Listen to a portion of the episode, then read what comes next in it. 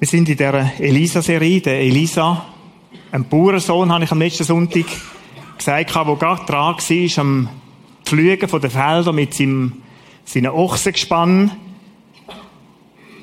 wo ihn Elia getroffen hat und Gott ihn durch den Elia berufen hat in eine neue Aufgabe ins Prophetenamt. Der Elisa mit seinem Leben so werden wir sehen, jetzt auch in dieser Geschichte, oder in diesen verschiedenen Geschichten sind 18 verschiedene Episoden, die uns erzählt werden, in dem zweiten Königbuch dann. 18 Geschichten, die deutlich machen, dass die Elisa so etwas ist wie ein Vorläufer, ein Wegweiser auf Jesus Christus. Bei Jesus, so hat es Elisa auch gehabt. Er hat mit ganz unterschiedlichen Menschen in ganz verschiedenen sozialen Schichten Kontakt gepflegt und gehabt. Im zweiten Königbuch, im dritten Kapitel, da lesen wir von ihm, dass er mit drei Königen im Verhandeln war. Die haben miteinander Krieg geführt. Und da hat er mit ihnen geredet, ihnen geholfen. Zurecht geholfen, auch wieder im Kapitel 4. Ein Kapitel später, da ist er mit diesen Königen zusammen. Wir schlagen eine Seite um in der Bibel. Dann trifft er eine ganze arme Witwe. Und von der möchte ich dann heute mehr erzählen. Kurz darauf trifft eine ganze reiche, wohlhabende Frau, eine kinderlose Frau. Kapitel 5 begegnet er einem Heerführer einem findlichen Heer, einem assyrischen Heer. In all diesen Geschichten geht es um eine Sache. Und das ist wiederum das Gleiche wie mit Jesus Christus, der auf dieser Welt gelebt hat. Es geht um das, dass Menschen schwierige Situationen, herausfordernde Situationen haben und wie sie erlebt haben, dass Gott ihnen in diesen Situationen hilft. Als ich so im Frühsommer um die Serie herum geschafft habe, darum gedacht habe, da ist mir ein Text in den Psalmen, sind mir verschiedene in Sinn, aber einer, den ich euch möchte heute auch da zeigen. Es zeigt etwas von dem mächtigen Gott, der ganz nah ist bei uns. Der Herr heilt die zerbrochenen Herzen sind und verbindet ihre Wunden etwas enorm Nächs, fürsorglich, so ist Gott auch. Und dann geht es gerade weiter, ein Satz später steht da, er zählt die Sterne und nennt sie alle mit Namen. Versuch's auch mal. Oder er kennt all die Sterne, er kennt noch mehr, er kennt ihre Namen. Dort, wo wir noch lang, lang, lang am Forschen sind und Sonden rausjagen. Zum schauen, was gibt's da noch alles. Unser Herr ist groß und von großer Kraft und unermesslich ist seine Weisheit. Zu dem Schluss kommt der Psalmschreiber da und das zeigen so die beiden Pol auch von Gott. Wie beim Elisa, wie wir es bei Jesus auch sehen, spielt keine Rolle, mit wem das sich trifft. Der allmächtige Gott, und wir werden von dem heute hören, der allmächtige Gott, wo Himmel und Erde geschaffen hat, wo die Sterne ihre Vielzahl kennen, oder auch die Vogelscharen, die wir gesehen haben, jedes Vögel weiß und kennt, der Gott kennt dein Herz, weiß, wie es deinem Herz geht und möchte sich darum kümmern. Er heilt die zerbrochenen Herzen sind und verbindet ihre Wunden. Großartig. Und wie die Menschen zum Elia, zum Elisa gekommen sind, so dürfen auch wir genau gleich zu Jesus Christus kommen. Das ist eine Parallele, die ich dir möchte mitgeben Wenn man jetzt die Geschichte anschaut, heute Morgen und auch in den nächsten Sündigen, noch zwei weitere, dann nimm das mit. Genau so wie Menschen sich da in ihrer Not, in ihrer herausfordernden Situationen an Elisa gewendet haben. Genauso. Tutsch genauso können wir uns an Jesus Christus wenden. Ich möchte euch heute mitnehmen in eine erste Wundergeschichte. Und der Titel, die, die den Flyer hatten, die haben es gesehen, ist ein bisschen mutig, aber da steht drauf, wie Gott Wunder tut. Über das möchte ich mit euch heute nachdenken. Wie tut denn Gott Wunder? Ich habe mich so beim Vorbereiten an verschiedene Gespräche mit Menschen erinnert. Der eine hat gesagt, ist eine Frau gewesen, wenn nicht ein Wunder passiert in unseren Finanzen, wenn nicht ein Wunder passiert in unseren Finanzen, dann müssen wir die Wohnung verloren. Wir können die Wohnungsmiete nicht mehr zahlen. Eine andere Person hat gesagt, wenn nicht ein Wunder passiert in unserer Familie, dann spickt sie auseinander. Wenn Gott da nicht ein Wunder tut, Peter, dann dann wird es uns nicht mehr lange so gehen. Und ein Jüngerer, das war im letzten Herbst, eine jüngere Person, haben gesagt, ich habe einfach keinen Bock mehr zum Lernen. Und wenn nicht ein Wunder passiert, dann cancel ich meine Ausbildung und mal schauen, was dann los ist. Merkt mal etwas, mir ist da begegnet. Vielmal redet mir von Wunder, oder? Wenn nicht ein Wunder bei mir würde passieren, kennst du die Sehnsucht nach Wunder in deinem Leben? Dort, wo du drin bist, in dieser Situation? Vielleicht bist du heute Morgen da und denkst, vielleicht bist du auch wegen diesem Titel gekommen, wie Gott Wunder tut, und denkst, wow, bei mir wäre es dran, ein Wunder zu tun. Gott, du könntest bei mir doch endlich. Wenn wir über Wunder reden heute Morgen, dann, dann denken wir immer an eine Art von Wunder. Und da ist die, oder? Ich drücke da und dann macht Platsch! Und dann ist der Millionengewinn da, dann ist meine Situation in der Familie verändert, meine Frau umarmt mich am Abend wieder zärtlich, wenn ich heimkomme, meine Kinder dann plötzlich ganz anständig, die folgen nur noch. Mein Chef ist völlig anders mit mir, Platsch, oder so. Ich bete, Gott, Wunder, die Art gibt es in der Bibel. Die Art von Wunder gibt es tatsächlich in der Bibel, wo Gott auf einen Schlag eine Situation total verändert. Ich denke an Bartimäus, der war blind. Und es gibt viele so Geschichten. Viele bei diesen blinden Heiligen, oder? Dass Jesus fragt, was soll ich tun? Und der sagt seine Not und platscht, der sieht, oder? Da wünschen sich alle, die irgendwo krank sind. Dann gibt es eine andere Art von Wunder, die in der Bibel viel häufiger vorkommt, wie die Platschwunde, sage ich jetzt mal so, oder? Ganz eine andere Art. Und ich möchte euch die ein bisschen erzählen. Es ist die Art, wo ein Glaubensschritt vorausgeht. Wo Gott schon eingreift in eine Situation, aber Menschen auffordert, etwas zu tun. Speisung von den 5000. Ich möchte euch das Prinzip erklären. Speisung von den 5000. Die, die die Bibel ein bisschen kennen und in der Sonntagsschule sind, die wissen das, oder? Da sind 5000 Leute die haben, ist Abend geworden, die haben kein zu essen mehr gehabt.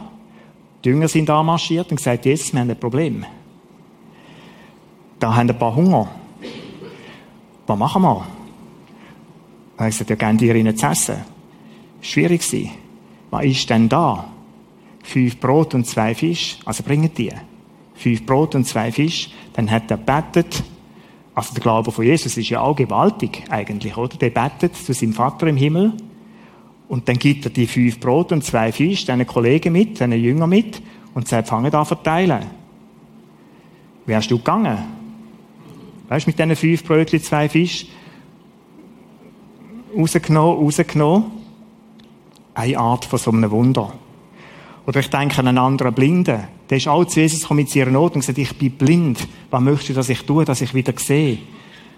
Dann spuckt Jesus auf den Boden, knuschelt so ein bisschen im Dreck umeinander, nimmt ihn auf und streicht ihn dem auf die Augen. Oder? Da, da hätte ich schon lange gesagt, hör auf. Ich meine, ich kann dich um etwas anderes beten. Du musst mir sicher nicht noch Dreck hier schmieren. Der streicht ihn auf die Augen, sagt, und jetzt gang in den Teich Siloa, wäsch dich dort und dann marschiert er ab. Und wenn er unten mit diesen verklebten Augen ankommt und sich wäscht, plötzlich sieht er. Das Wunder, wo Gott geschenkt hat, aber wo ein Glaubensschritt vorausgegangen ist. Kommt zum ersten Punkt. Das Wunder fängt bei dir an. Das Wunder fang bei dir an. Ist mal ganz ernst. Oder es gibt die Platschwunder und dann gibt es die anderen. Und die anderen Wunder, die fangen bei dir und bei mir an. Ich möchte euch mitnehmen die Geschichte von dieser Witwe. Eine Witwe, deren Mann zur Prophetengemeinschaft um Elisa oder Elisha gehört hatte, bat den Propheten dringend um Hilfe. Luther und andere übersetzen schrie zu Elisa um Hilfe. Mein Mann ist gestorben, sagte sie, du weißt, dass er dem Herrn treu gedient hat. Nun ist der Gläubiger da gewesen, dem mein Mann doch Geld schuldet. Er will mir meine beiden Jungen wegnehmen und zu seinen Sklaven machen.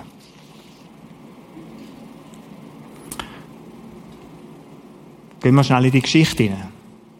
Da ist eine Frau verzweifelt. Die schreit zum Elisa, steht am hebräischen Text, sie hat geschrauen zu, Je zu Jesus. Wie tönt da, wenn eine Frau schreit? Oder ist Not gross? Da könntest du mir echt bitte helfen. Elisa! Ich habe ein riesen Problem. Und vermutlich hat sie geweint dazu. Beeindruckend geweint. Und ist mit dieser Not zu ihm gekommen. Und sagt, mein Mann ist gestorben. Du weißt es, du hast ihn kennt. Der ist einer von deinen Prophetenschülern. Also, da war eine Beziehung da. Du weißt, dass er treu mit Jesus gelebt hat und trotzdem, der scheiß. Oder wir können da jetzt in die Predigt auch weiterfahren und sagen, es gibt auch eine Frage, was hinterlasse ich in meinem Leben? Kann man da auch überlegen. Oder der hat gelebt und geschafft, dem Mann, und hinterlässt so eine riesige Schuld, dass seinen Nachkommen das Leben schwierig wird. Aber auf da gehe ich nicht weiter ein. Aber lohnt sich auch mal darüber nachzudenken, was hinterlasse ich denn in meinem Leben? Das war so beklemmend, dass ich gesagt habe, das ist so weit, dass der kommt und meine beiden Söhne, die irgendwo in, in, in der Antike wie die Lebensversicherung sind, Kind. Und das gibt es bis heute in gewissen Kulturen. Dass sie die beiden Söhne mitnehmen und mich ganz allein zurücklassen. Das ist so die Situation. Was macht die Frau? Sie schreit zum Elisa. Sie hofft, dass der Elisa, was hat sie für eine Hoffnung? Sie hofft, dass der Elisa die Situation total verändert. Platsch. Ich weiß nicht, ob sie denkt hat, oder? Er ist mit seinem Feld hergelaufen, seinem Stab vermutlich. Ob der irgendwie noch Geldkisten angeschleppt hat oder Goldesel wiegt, keine Ahnung. Keine Ahnung, was die Erwartung war. Ich möchte kurz bei dem bleiben, oder? Wenn wir eine Not haben, dann gibt es einen ganz natürlichen Reflex in der Regel. Dann gehe ich in der Regel zu jemandem, der mehr kann, mehr hat, mehr weiß, bessere Beziehungen hat wie ich und hoffe, dass der für mich das Problem löst. Ganz eine natürliche Reaktion. Das war bei dieser Frau so und ist bei vielen Personen in der Bibel so und vielen, bei mir auch.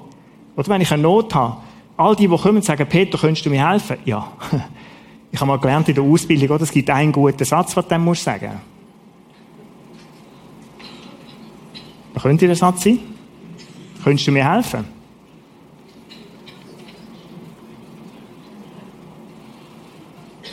Die Pädagogen, da lernt man so in der pädagogischen Schulausbildung, ganz klassisch. Gerade eine Gegenfrage stellen. Genau, meine Hilfe besteht in dem, dass ich dir nicht helfe.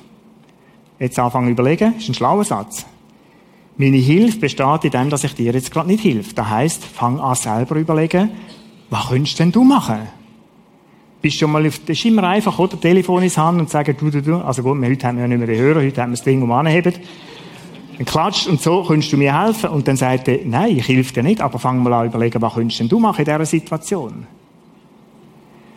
Genau so etwas macht Elisa. Was sagt Elisa? Was soll ich für dich machen? Was kann ich für dich tun? Das ist eine Frage, die die Bibel immer wieder, der begegnest immer wieder. Jesus fragt da, fast jeder, der zu ihm kommt, was kann ich, was soll ich für dich machen?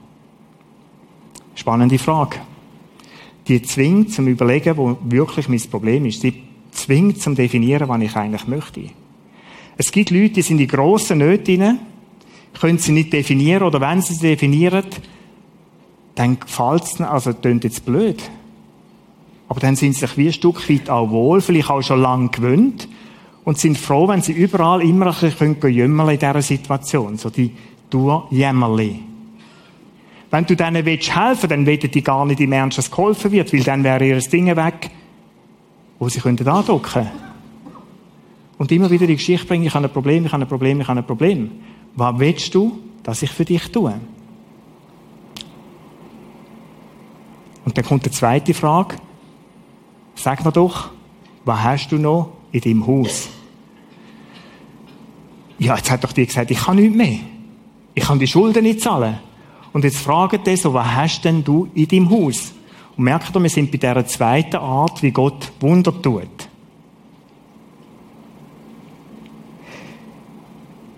Schau mal, die Frau so sagt. Nichts mehr, antwortete sie. Nur noch einen kleinen Krug mit Olivenöl.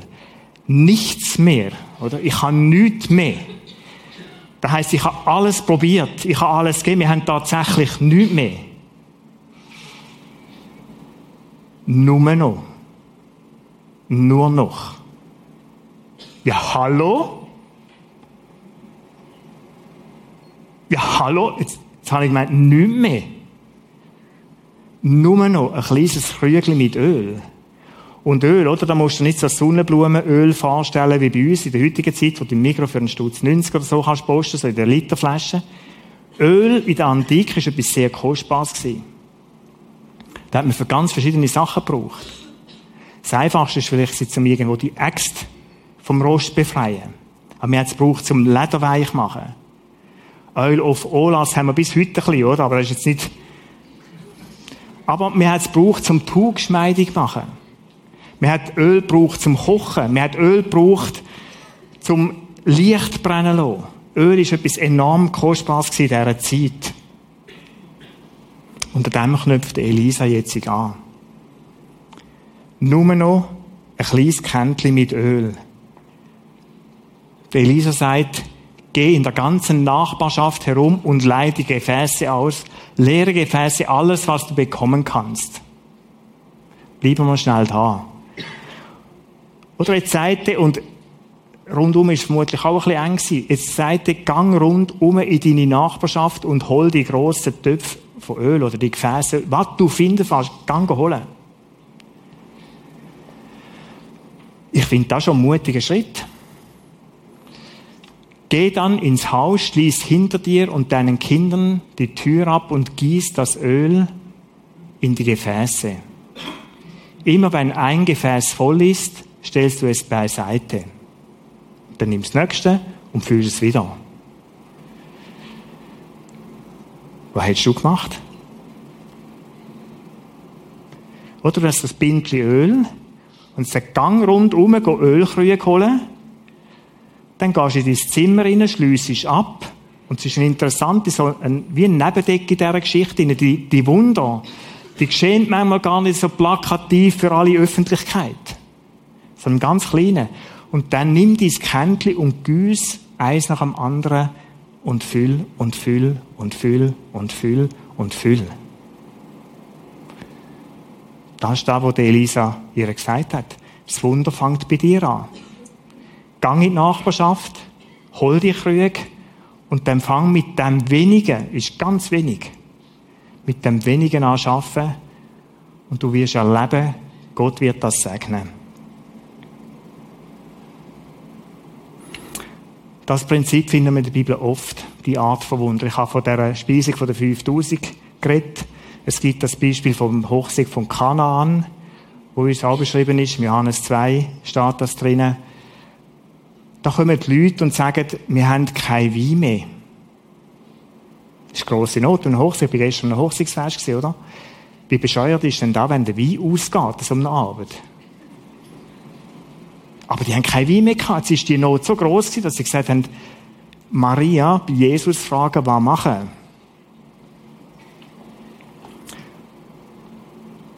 Jesus hat gerade nichts gesagt. Und dann hat sie die Jünger gesagt, macht, wenn er etwas sagt zu euch, dann macht das. Was sagt der? Er sagt, füllt alle Krüge, all die Weibhälter mit Wasser. Da machst du als Weinkenner sowieso nicht, oder? Das ist irgendwie etwas Verrücktes eigentlich. No go. Füllt all die Gefäße mit Wasser. Okay. Und dann, wir haben nach Wein gebettet, oder? Und nicht unbedingt nach Wasser jetzt. Wasser können wir selber abfüllen. Aber das Interessante ist, die machen das im Kasam. Und so hat es Maria auch gesagt, die machen das im Kasam ganz genauso, wie er sagt. Die machen das ganz genauso und erleben, wie Gott das tut, was sie nicht können. Oft bittet uns Gott, bei Wunder, auch in der Bibel, bei vielen Wundern, dass wir das tun, was wir können. Und dass er da dazu gibt, was wir nicht machen können. Das ist unser Gesicht schon, das ist da so. Es gibt eine andere Geschichte von Mose. Und der riesige Führer vom Volk Israel. Wir haben, oder mit dem Stab, Donnerstimme, das Bild haben wir. Der hat fast in die Hose gemacht. Ich meine, hätte ich auch. Wo Gott gesagt hat, um Mose, du sollst das Volk Israel von da wegführen. Er hat genau gewusst, was er bedeutet. Er ist im Hof vom Pharao aufgewachsen. Schick einen anderen. Ich schaffe das nicht. Dann sagt Gott die gleiche Frage zu ihm, wieder auch, was hast du in deiner Hand? Und sagt, einen Stab, stecken.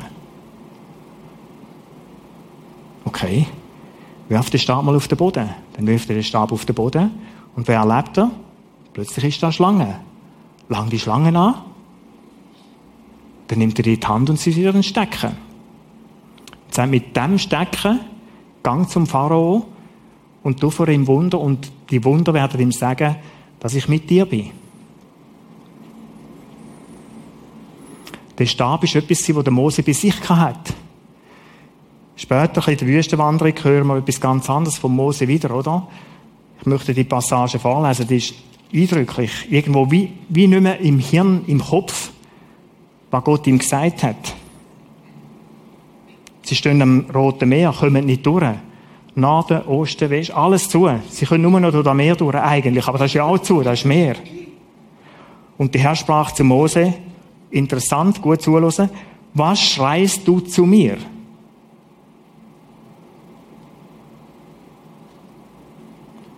Sag den Kindern Israel, sie sollen aufbrechen.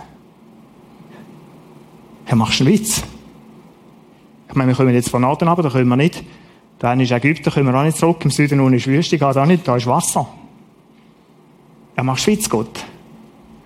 Und dann sagt er, denk an den Stab. Nimm den Stab. Hebe über das Wasser. Was hast du in der Hand?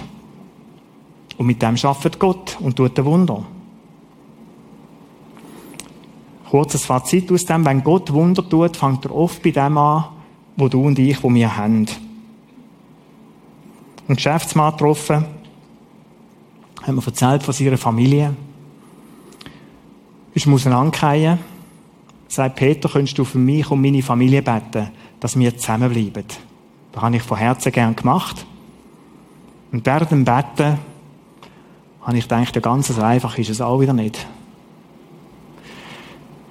fertig gebetet und dann gesagt, gibt es etwas, was du für deine Familie könntest tun? Der hat mich mit großen Augen angeschaut und gesagt, nein. Nein, gar nicht. Hättest irgendwo ein bisschen Zeit, wo du freischaufeln Nein. Ich bin voll ausgebucht. Die Wochenende sind voll, die Abende sind voll. Wir haben das so miteinander geredet. Gibt es nicht irgendwo etwas, was du absagen oder nicht machen könntest? Irgendeine freie Zeit, dann sagt er doch, doch, hat überlegt und sagt, am Donnerstagabend fällt diese Woche das Tennis aus. Findest du einen schlechten Witz? Dann habe ich gesagt, also komm, jetzt probieren wir etwas. Lad deine Frau zum Nachtessen ein. Die kommt sowieso nicht mit. Hast du es probiert? Hast du sie gefragt? Ja, da weiss ich, da muss ich gar nicht fragen. Also komm, jetzt machen wir etwas. Jetzt haben wir gebetet, dass Gott deine Familie, deiner Familie hilft, dass sie auseinandergeht. Komm, jetzt beten wir darum, dass deine Frau mitkommt zu dem Nachtessen. Dann haben wir nochmal gebetet. Dann ist er heimgegangen und hat seine Frau tatsächlich eingeladen zum Nachtessen. Und, oh Wunder, oh Wunder, die Frau hat ihn gross angeschaut Du hast Zeit, also ich bin dort nicht dabei gewesen. Du hast Zeit, aber es ist auf jeden Fall mitgegangen, gut zu Nachtessen. Er hat mir nachher von dem erzählt. Und ich habe nachher gesagt, wäre es nicht eine Variante, zum sagen, ich höre auf Tennis spielen und einmal in der Woche gehe ich jetzt mit meiner Frau essen. Wir haben uns eine Zeit lang nicht mehr getroffen. Und nach einer Zeit, ich habe jetzt etwa vor zwei, drei Wochen, äh, vor zwei Wochen wieder getroffen, dem Mann, hat gesagt, ich habe das gemacht. Ich habe das gemacht. Ich habe aufgehört, Tennis spielen. Und wir sind seit hier immer miteinander zu Nacht essen. Und Peter, der hat meine Ehe gerettet. Der hat wieder Turnaround unserer Familie angefangen. Oder etwas, wo der Mann denkt hat, das, das tätscht auseinander. Das zersplittert, das geht kaputt. Er hat entdeckt etwas Kleines, das ich könnte. Vielleicht ein Abend Gottes Nacht essen. Und dann hat Gott etwas anderes geschenkt darauf auf, dass die Person, das Ehepaar sich wieder Liebe bekommen hat und dass ein Turnaround ihrer Familie gegeben hat. Unterschätzt das Kleine nicht, was du kannst tun. Gott fängt bei dem Kleinen an und es können Wunder entstehen, wo du heute nicht magst daran denken. Wie ist bei dieser Frau weitergegangen?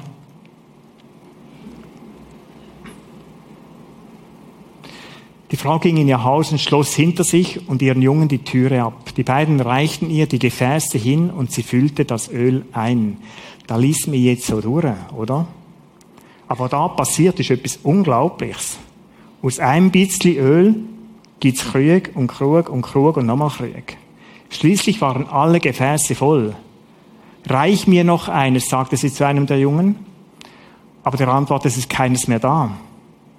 Ich denke, die hat nur einen Gedanken gehabt. Bin ich blöd, sind wir nicht noch eine halbe Stunde länger umeinander gesäckelt, Ölgefäß holen?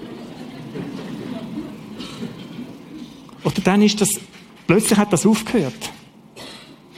Euch geschehe nach eurem Glauben. Steht in der Bibel? Der muss nicht riesengroß sein. Achtung, der muss nicht riesengroß sein. Aber rechne ich Gott zu? Traue ich ihm wirklich alles zu?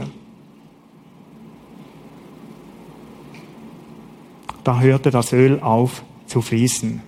Jetzt tönt da immer so großartig, wenn es so Geschichten liest, ist mir das genauso gegangen und denkt, und ich? Wie ist es denn in meinem Alltag?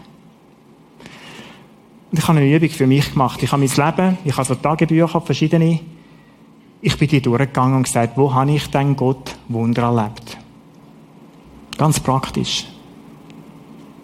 Und ich möchte euch drei von diesen Wundern erzählen. Das Prinzip ist immer das Gleiche. Immer das Gleiche. Und ich glaube, da haben wir auch verstanden jetzt. Wie macht denn Gott da ganz praktisch? Es war vor Jahren, Kathi und ich sind in die theologische Ausbildung gegangen. Keine Kohle gehabt, wenig, alles verjubelt. Studenten, auch in unserer Jugendhaftigkeit gar nicht überlegt, dass wir sparen für später. Das war gar nicht im Denken in dem Alter. Gewesen. Wir gehen auf die St. Krishona. Leben eigentlich nur von Spenden, sage ich jetzt mal so, und von kleinen Sparten. Wir haben schon ein bisschen etwas gehabt, aber das war bescheiden. Gewesen. Und dann hat uns der Pastor, der dort war, einen Rat und gesagt, los, vor allem, was ihr überkommt, geschenkt überkommt, also es sind nicht Möbel und Stühle gemeint, aber alle finanziellen Mittel, bleibe dran und gang Gott, der immer wieder gehört, die sogenannte zehnte Teil. Da haben wir uns das Herz genommen. Und auch wenn wir eigentlich fast keine Kohle haben, wie die Frau, oder wir haben nichts mehr. Wir haben gesagt, am Anfang vom Monat tun wir das weg. Einfach weg. Und was ist alles passiert? Jetzt haben wir gezügelt, jetzt ist es nicht mehr ganz gleich. Aber in unserer alten Wohnung, wo wir in diesem Haus sind, da hat's, du hast fast jeden Gegenstand können anschauen. Wir haben so vieles geschenkt bekommen. Und wir haben nie Mangel gelitten. Und in dem Malachi-Buch im Alten Testament, da steht der Text, oder? Kennt Gott den Teil, wo ihm gehört? Und prüft mich, sagt Gott, ob ich nicht die Schleuse im Himmel auftue und euch Sagen gebe. Wäre ein interessanter Gedanke, wenn du in finanziellen Schwierigkeiten bist musst vielleicht gar nicht unbedingt Lotto spielen, sondern Gott einmal einen Teil weggeben, wo du sagst, okay Gott, für dich. Aber wenn es jetzt gerade noch ein bisschen enger wird, wenn es nur noch zwei statt drei Herdöpfel gibt, wir probieren es. Prüft mich, ob ich nicht Schleusen auftue. Beispiel 2, Prisma, ganz am Anfang, 2004. Wir haben ein Camp durchgeführt für Teenager und Jugendliche. Und wir haben eine Familie gehabt, die den Betrag nicht hat können zahlen Und ich habe dort, ich habe es gesucht, habe ich alle gelöscht von dort, ich habe es erst am 10 wieder, Prisma News, Infofenster hat er früher geheißen, das Text reingeschrieben. Und Kathi und ich haben abgemacht, also komm, Ein Teil von dem Geld tun wir auf die Seite für die Familie. Da habe ich ein Text geschrieben, Infofenster. Wenn irgendjemand da vom Herz hat, zu helfen, einer Familie, die Campkosten nicht zahlen kann, dann bitte meldet euch. Dann bin ich mal auf dem Heimweg da, am Bahnhof runter. Bin vom Weg da läutet mir der Röne an und sagt, Peter, sitzt ich? Sage ich, nein, ich bin im Lauf auf dem Bahnhof. Okay, ich läutere wieder an, wenn du hockst. Bahnhof runter, voll die Spannung, denkt, was ist jetzt, was ist jetzt, was ist jetzt, was will ich der René mir sagen, haut mich gerade um. Ich sitze im Zug, der René, hallo René. Sitzt Ja, ich sitze im Zug. Ich muss dir etwas sagen. Jetzt hat jemand einen hohen, sechsstelligen Betrag eingezahlt auf die kleine Notiz in diesem Prisma-Ding rein. Ich weiß nicht, ob du schon im Finanzteam bist. Grosser Betrag. Und sagt, dass ich, schau, ich habe es erlebt, dass ich als Kind nicht in den Camp Und ich möchte, dass das nie mit einem Kind passiert. Braucht da Geld, dass ihr nie mehr fragen müsst, ob den Camp subventionieren könnt. Ich bin froh, bin ich gehockt. Ich habe da in meinem Tagebuch wieder gefunden. Wunder. Wir haben da kleine, bescheidene Teile, die Käthi und ich gefunden haben, da können wir zur Verfügung stellen, dieser Familie haben wir einfach mal so gegeben und Gott hat etwas drauf aufgetan. Unglaublich. Ich stehe heute noch. Ja, wirklich. Unglaublich.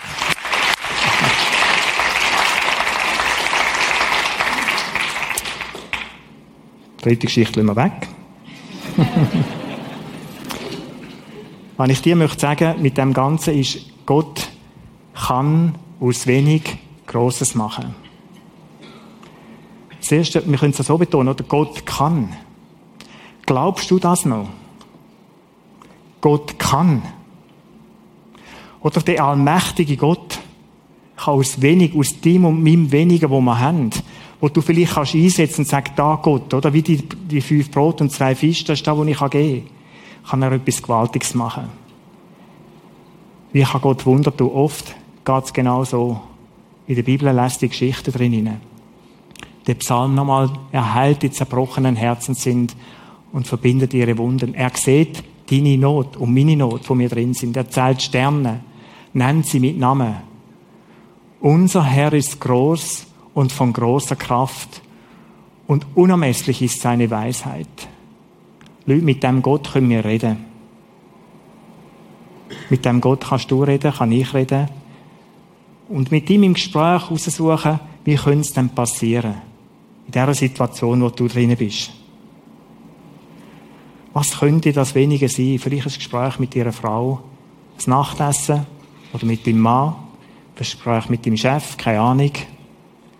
Vielleicht ist es nur der erste Schritt, mal wieder zu Jesus und zu sagen, Jesus, da bin ich. Ich habe gar nicht mit dir gerechnet, ich habe gar nicht auf dem Plan gehabt.